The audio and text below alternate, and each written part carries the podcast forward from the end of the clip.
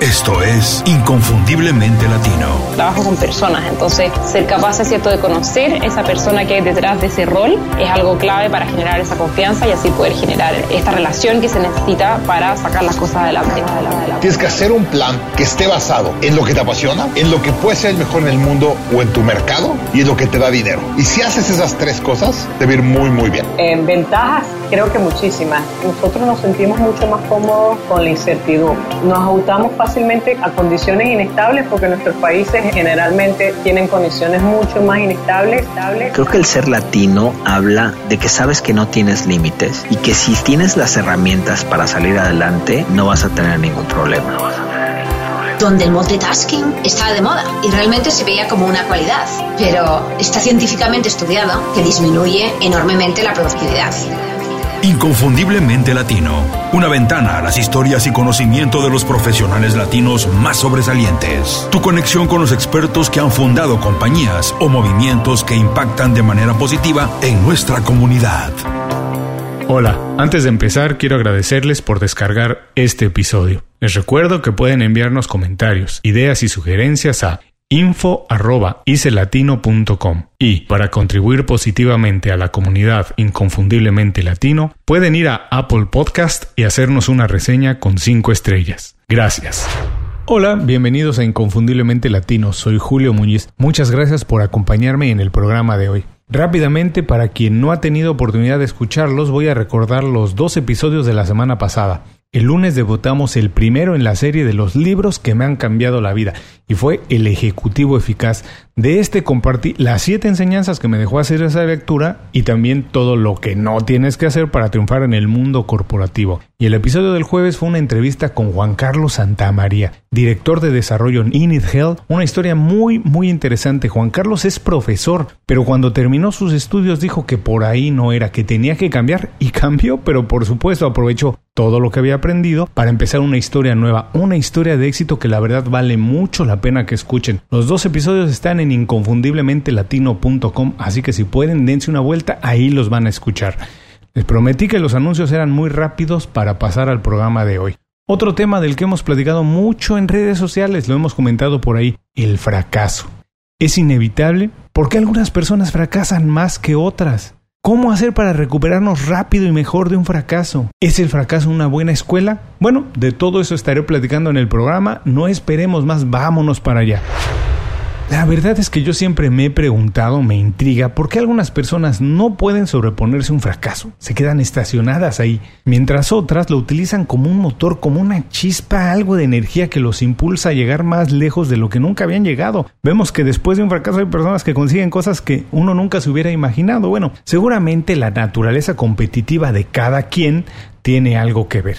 Pero yo creo que el factor determinante es cómo definimos cómo procesamos, cómo visualizamos el fracaso en la búsqueda de nuestra realización, cualquiera que ésta sea, como nosotros la entendamos, pero es importante cómo definimos el fracaso, cómo lo procesamos y cómo lo visualizamos en ese sentido. Primero lo que tenemos que entender y entenderlo muy muy bien es que el éxito y el fracaso, los dos, son circunstancias esenciales en la vida existen y no podemos hacer nada ante ello. Es prácticamente imposible, es casi imposible imaginar que alguien alcance éxito, cualquiera que éste sea, como lo defina y en cualquier terreno, sin antes haber fracasado por lo menos una vez al intentarlo. Miren, ejemplos pues sobran, ¿no? Podemos mencionar a Tomás Alba Edison, que él ni siquiera decía que fracasaba, él decía que había encontrado otra manera de cómo no se hacían las cosas. Steve Jobs, por ejemplo, que lo corrieron de su compañía, la que él había fundado, y después regresó para refundar Apple y llevarla hasta donde hoy la conocemos, ¿no? J.K. Rowling, la escritora de Harry Potter, que antes nunca le habían publicado un libro, le habían rechazado todos los manuscritos que había enviado, y hasta que no tenía otra salida, se dedicó a hacer estos que son algunos de los libros más vendidos en la historia. El director George Lucas, el basquetbolista Michael Jordan o los Beatles, todos ellos, todos absolutamente ellos experimentaron algún tipo de fracaso, a pesar de que todo el mundo los conoce, los conocemos por sus grandes éxitos, porque esos son los que se quedan en la memoria, porque ellos pudieron sobrepasar, porque pudieron regresar. La pregunta es, ¿qué les permitió regresar con más fuerza, cómo hicieron para regresar y conseguir cosas extraordinarias, porque todos los ejemplos que mencioné, bueno, son personas que han conseguido cosas extraordinarias en la humanidad. Para mí la clave para reponerse a cualquier descalabro es la mentalidad. Lo primero es pensar que no es el fin, que ahí no se acaba la historia. Hay que saber que cuando se intenta algo nuevo es prácticamente inevitable experimentar algún tipo de revés porque estás haciendo algo que no sabes hacer. Sería imposible pensar que sepamos hacer todo y que no nos enfrentemos a problemas que no sabemos cómo resolverlo. Lo que sigue es interpretar que el percance es una señal muy clara, es una señal inequívoca de que se ha conseguido algo de progreso, porque como decía anteriormente, llegamos hasta un punto en el que no sabemos cómo resolverlo, porque no tenemos todas las respuestas. Ese no es el problema. El problema sería quedarnos ahí. Pero hay que entender que estamos cada vez más cerca de lo que habíamos imaginado o nos habíamos fijado como meta. Si aprendemos de esa experiencia, vamos a salir mucho más fortalecidos y revitalizados. Esto seguro, porque vamos a entender lo que hicimos mal. Ahora, ¿qué hacemos cuando fracasamos? ¿Qué hay que hacer cuando fracasas inmediatamente después de llamar a tus papás o a tu pareja? ¿no? Ya sé que es mucho más fácil decirlo que hacerlo. Pero si en verdad quieres poner solución a un problema, tienes que poner manos a la obra. No se vale esconderse.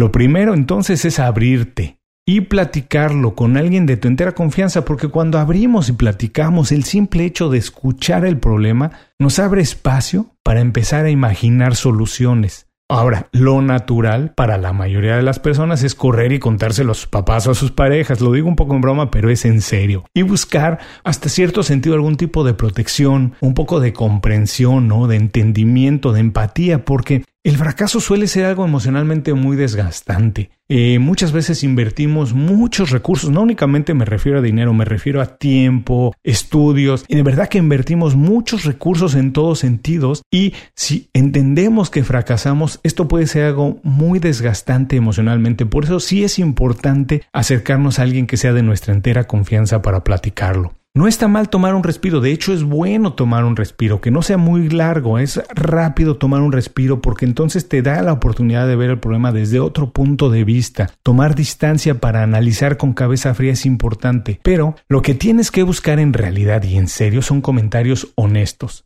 Por eso, si tu familia, otra vez regresando a tus papás o a tu pareja, pueden hacerlo, pueden darte comentarios verdaderamente honestos, bueno, pues adelante. Pero si no, entonces ese es el momento perfecto para hablar con un mentor. Y si no tienes un mentor, es un buen momento de buscarlo. Ya sé, Muchas veces da miedo acercarte con alguien para platicarle algún problema, lo que se entiende como un fracaso, que no supiste cómo resolver algo o que eh, no, prosperaste en, el proyecto que tenías.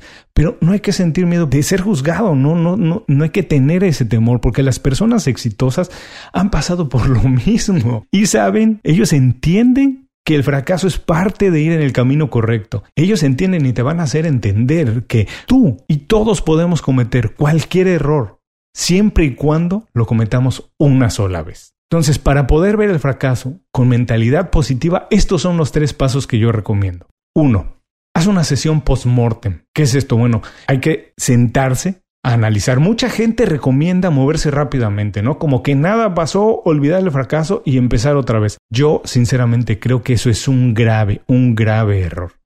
El fracaso es un maestro muy bueno si lo vemos con inteligencia, si aprendes de él. Entonces hay que organizar una reunión post-mortem con todos los involucrados en el proyecto o solo tú, con ayuda de un mentor, para analizar con absoluta sinceridad, pero aquí de verdad, con absoluta sinceridad hay que ser honestos, brutalmente honestos, para ver qué salió mal, qué se puede corregir y dónde no se puede corregir y hay que cambiar la estrategia por completo. No hay que guardarse nada. Aquí no se vale guardarse que no, que por vergüenza. No, aquí hay que decir todo. Hay que hacer todas las preguntas que se tengan que hacer, por incómodas que sean, aunque parece que se va a molestar a alguien, pero hay que hacerlas, porque hay que hacer un diagnóstico acertado. Esa es la única manera de empezar a mejorar si sabemos dónde está el problema. Hay que hacer una sesión post-mortem.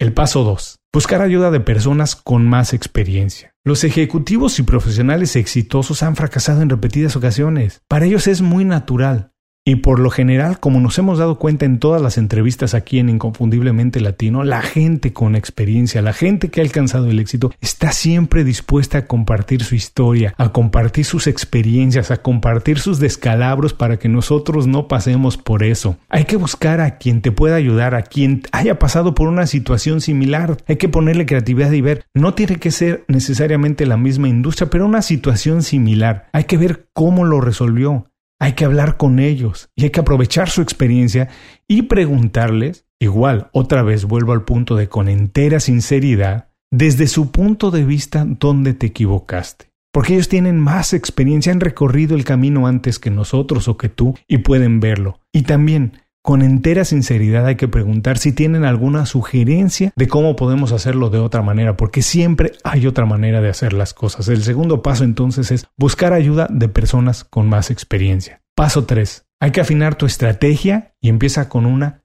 mayor sabiduría, con más sabiduría. El fracaso te define únicamente si no haces nada después de él, si te quedas ahí, y entonces ibas a ser recordado y señalado como el que no pudo sobrepasar eso. Pero piensa que ahora, cuando te enfrentaste a eso, ya sabes lo que no funciona y que estás más cerca de conseguir lo que habías imaginado, lo que estabas buscando. Recuerda que si quieres crecer, el fracaso es inevitable, no hay manera de evitarlo. Si no estás fracasando constantemente es porque no estás intentando cosas nuevas, porque estás en tu zona de confort haciendo lo que ya sabes hacer, como te sientes cómodo. Y eso lo único que va a hacer es que las cosas nunca cambien. Así que si estudias cada vez que pasa el fracaso un revés, si lo estudias bien, con sinceridad, con inteligencia, vas a aprender a vivir con ello, vas a aprender a manejar situaciones incómodas cada vez más el miedo va a ser menor, te vas a sentir mucho más seguro de cómo enfrentarlo y entonces vas a tener la oportunidad de tomar riesgos cada vez más grandes y conseguir cosas más y más importantes. En mi experiencia, porque he fracasado muchas veces y he fracasado en grande, lo puedo platicar, esta es la mejor manera de regresar de un fracaso, de verlo de manera positiva. Uno, hay que hacer una sesión post-mortem. Hay que hacer una reunión para analizar todo lo que pasó en el proyecto, lo que pasó bien, lo que pasó mal, dónde se puede corregir, dónde se puede mejorar y dónde de plano hay que cambiar la estrategia. Dos, hay que buscar ayuda de personas con más experiencia. Las personas exitosas, las personas que ya han tropezado una y otra vez, siempre están dispuestas a compartir su historia. Todo el mundo, de hecho, estamos dispuestos a compartir nuestra historia. Y esto con el único fin de ayudar, de regresar un poquito más. Así que hay que buscar a personas que tienen más experiencia. Y tres, hay que afinar la estrategia y hay que empezar con más sabiduría. Lo más importante es desarrollar esta mentalidad de crecimiento y aprender a ver el fracaso como algo temporal. No es algo para siempre. Va a durar lo que nosotros queramos que dure. Hay que verlo como una señal que indica que estamos más cerca de lo que queríamos, que estamos en la dirección correcta hacia el objetivo, hacia la meta que habíamos puesto y visualizado. Hay que fracasar. Hay que fracasar rápido y muchas veces porque cada fracaso lo único que quiere decir es que estamos más cerca de hacer algo grande, algo importante, algo que nunca antes habíamos hecho. Como siempre, muchas gracias por escuchar el programa de hoy. Si llegaste hasta aquí, hay dos maneras en que puedes ayudarme a mejorar inconfundiblemente latino. Primero, si algo del programa te pareció interesante y digno de compartir, por favor tómate unos segundos para compartirlo con las personas que consideres se pueden beneficiar de escucharlo. Compartir información que acaba siendo de valor para esas personas ayuda a elevar la percepción que tienen de ti y esto también abre una puerta para que después tú les puedas pedir algo. Mejora la calidad de vida de las personas y mejora la tuya directamente. Además, esto ayuda a que más personas lo escuchen, lo descubran y le dé un mejor posicionamiento en todas las plataformas. Y también la segunda manera de ayudarme es suscribiéndose a las 5 razones, el boletín semanal de Inconfundiblemente Latino. Así recibirás todos los viernes 5 recomendaciones. Son cosas que durante la semana encontré útiles o inspiradoras, son herramientas, consejos fáciles de aplicar para mejorar tu vida profesional y sentirte mucho mejor en tu vida personal. Compartir el programa y suscribirse al boletín son cosas que de verdad para mí significan mucho porque me ayudan mucho con Inconfundiblemente Latino y por eso muchísimas gracias y hasta muy pronto. Inconfundiblemente Latino es una producción de Unofficial Media. Visítanos en www.icelatino.com para trabajar con nosotros. Impulsa tu carrera profesional o tu negocio con nuestras estrategias. Gracias por escuchar el episodio de hoy. Les recuerdo que pueden consultar la transcripción completa de la entrevista, la manera más fácil de contactar a nuestro invitado, así como los enlaces a sus herramientas y recomendaciones en www.icelatino.com.